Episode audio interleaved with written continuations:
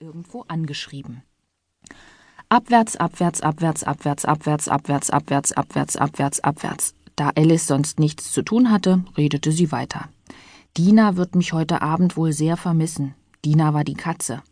Hoffentlich denken die anderen nachmittags an ihre Milch. Meine süße Dina, ich wünschte, du wärest bei mir. Leider gibt's hier in der Luft keine Mäuse, aber du könntest hier eine Fledermaus fangen. Und das ist fast das Gleiche, weißt du? Ob Katzen eigentlich Fledermäuse fressen?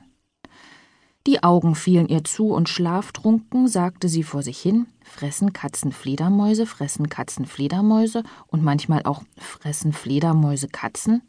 Denn da sie auf keine der beiden Fragen eine Antwort erhielt, war es ja egal, welche sie stellte. Dann schlief sie ein und träumte, sie ginge Hand in Hand mit Dina spazieren und erkundigte sich sachlich Dina, sag mal ehrlich, hast du schon mal eine Fledermaus gefressen?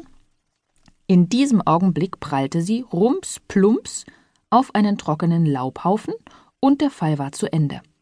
Der Aufprall hatte überhaupt nicht wehgetan. Alice sprang sofort auf die Füße und blickte nach oben, aber über ihr war es pechfinster.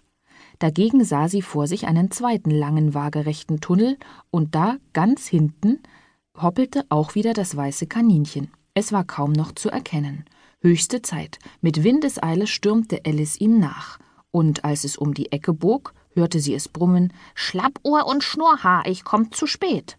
Sie hatte es schon fast erreicht, doch als sie selbst um die Ecke bog, war es verschwunden.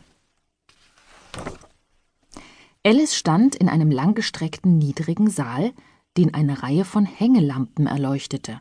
Die Wände hatten unzählige Türen. Alice ging erst an der einen Seite entlang, dann an der anderen zurück und rüttelte an sämtlichen Klinken, aber alle Türen waren verschlossen. Niedergeschlagen blieb sie schließlich mitten im Saal stehen und zerbrach sich den Kopf, wie sie wieder hinauskäme.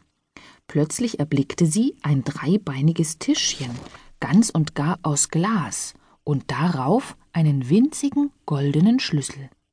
Sie nahm an, dass er zu einer Tür gehören müsste, aber zu ihrem Kummer waren die Schlösser entweder zu groß oder der Schlüssel war zu klein, jedenfalls passte er nirgendwo. Bei einem zweiten Rundgang entdeckte sie jedoch einen niedrigen Vorhang, den sie vorher übersehen hatte, und dahinter eine ganz kleine Tür, ungefähr 40 Zentimeter hoch. Sie steckte das goldene Schlüsselchen probeweise ins Schlüsselloch und zu ihrer Freude passte es. Flink öffnete Alice die Tür. Sie führte in einen engen Gang, kaum breiter als ein Rattenloch. Als Alice niederkniete und hindurchspähte, erblickte sie den reizendsten Garten, den sie je gesehen hatte. Wie gern wäre sie dem düsteren Saal entronnen und zwischen den bunten Blumenbeeten und kühle spendenden Springbrunnen herumspaziert, aber der Gang war zu eng, als dass sie auch nur den Kopf hineinstecken konnte. Und selbst wenn ich den Kopf durchkriegte, ohne die Schultern hätte das wenig Sinn, sagte sich die arme Alice. Ach, wenn ich mich doch wie ein Fernrohr ineinander schieben könnte. Ich brächte das bestimmt fertig, wenn ich wüsste, wie man es anfängt. Denn sie hatte schon so viele wunderliche Dinge erlebt, dass sie nichts mehr für unmöglich hielt jetzt. Länger an der kleinen Tür zu hocken hatte keinen Sinn. Deshalb ging sie zum Tisch zurück, in der leisen Hoffnung, dort einen zweiten Schlüssel zu finden oder wenigstens ein Lehrbuch für das Ineinanderschieben von menschlichen Wesen. Diesmal entdeckte sie dort ein Fläschchen. Das war vorher bestimmt noch nicht da, sagte sie mit einem Etikett aufgeklebt, in dem in schönen Druckbuchstaben zu lesen war Trink mich. Trink mich. Das war leicht gesagt, aber die kluge kleine Alice dachte nicht daran, jeder Aufforderung sofort nachzukommen. Nein, sagte sie, erst will ich mal nachsehen, ob Gift draufsteht.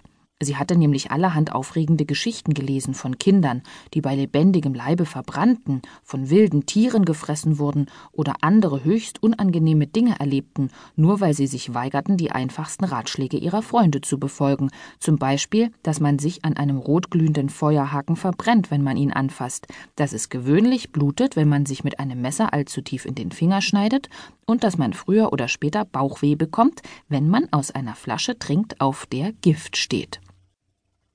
Da dieses Wort jedoch nirgendwo zu entdecken war, fasste sich Alice ein Herz und kostete. Es schmeckte ausgezeichnet nach einer Mischung aus Kirschtorte, Eierpastete, Ananas, Putenbraten, Sahnebonbons und knusprigen Buttertoast. Deshalb trank sie das Fläschchen bis auf den letzten Tropfen aus. Was ist das für ein komisches Gefühl, sich wie ein Fernrohr ineinander zu schieben, rief Alice. Sie war tatsächlich nur noch 20 Zentimeter lang und sah vergnügt, dass sie nun auch den richtigen